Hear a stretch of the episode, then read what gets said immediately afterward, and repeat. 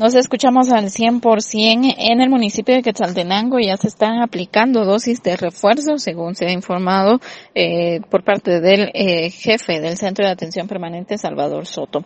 También aseguran que con el fin de apoyar a la población que eh, no tiene el horario eh, para poder vacunarse de 8 a 1 de la tarde, que a partir de este próximo fin de semana se ampliará eh, la, el tiempo en el que estarán aplicando la vacuna. Estos son los detalles que nos explica Salvador Soto. Sí, nosotros ya iniciamos, inclusive algunas eh, personas fueron vacunadas ayer, eh, haber cumplido ya eh, tres meses después de haberse administrado la segunda dosis, y en la cual pues y seguimos en ese proceso eh, y al día de hoy.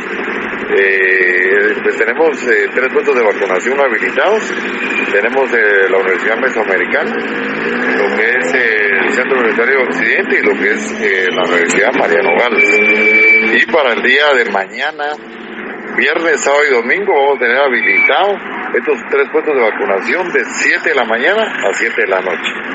Bueno, eso es con la idea pues de acelerar el proceso de vacunación y por supuesto que hay personas que por su trabajo, por sus actividades no pueden eh, en los horarios regulares, entonces eh, se va a tener esa ampliación de 7 a 7 de, de la noche. El eh, jefe del eh, Centro de Atención Permanente asegura que con el eh, reducir el tiempo de espera para el refuerzo se podrá estar protegiendo a la población ahora por la variante que está circulando aún no de manera oficial en el país que es Omicron.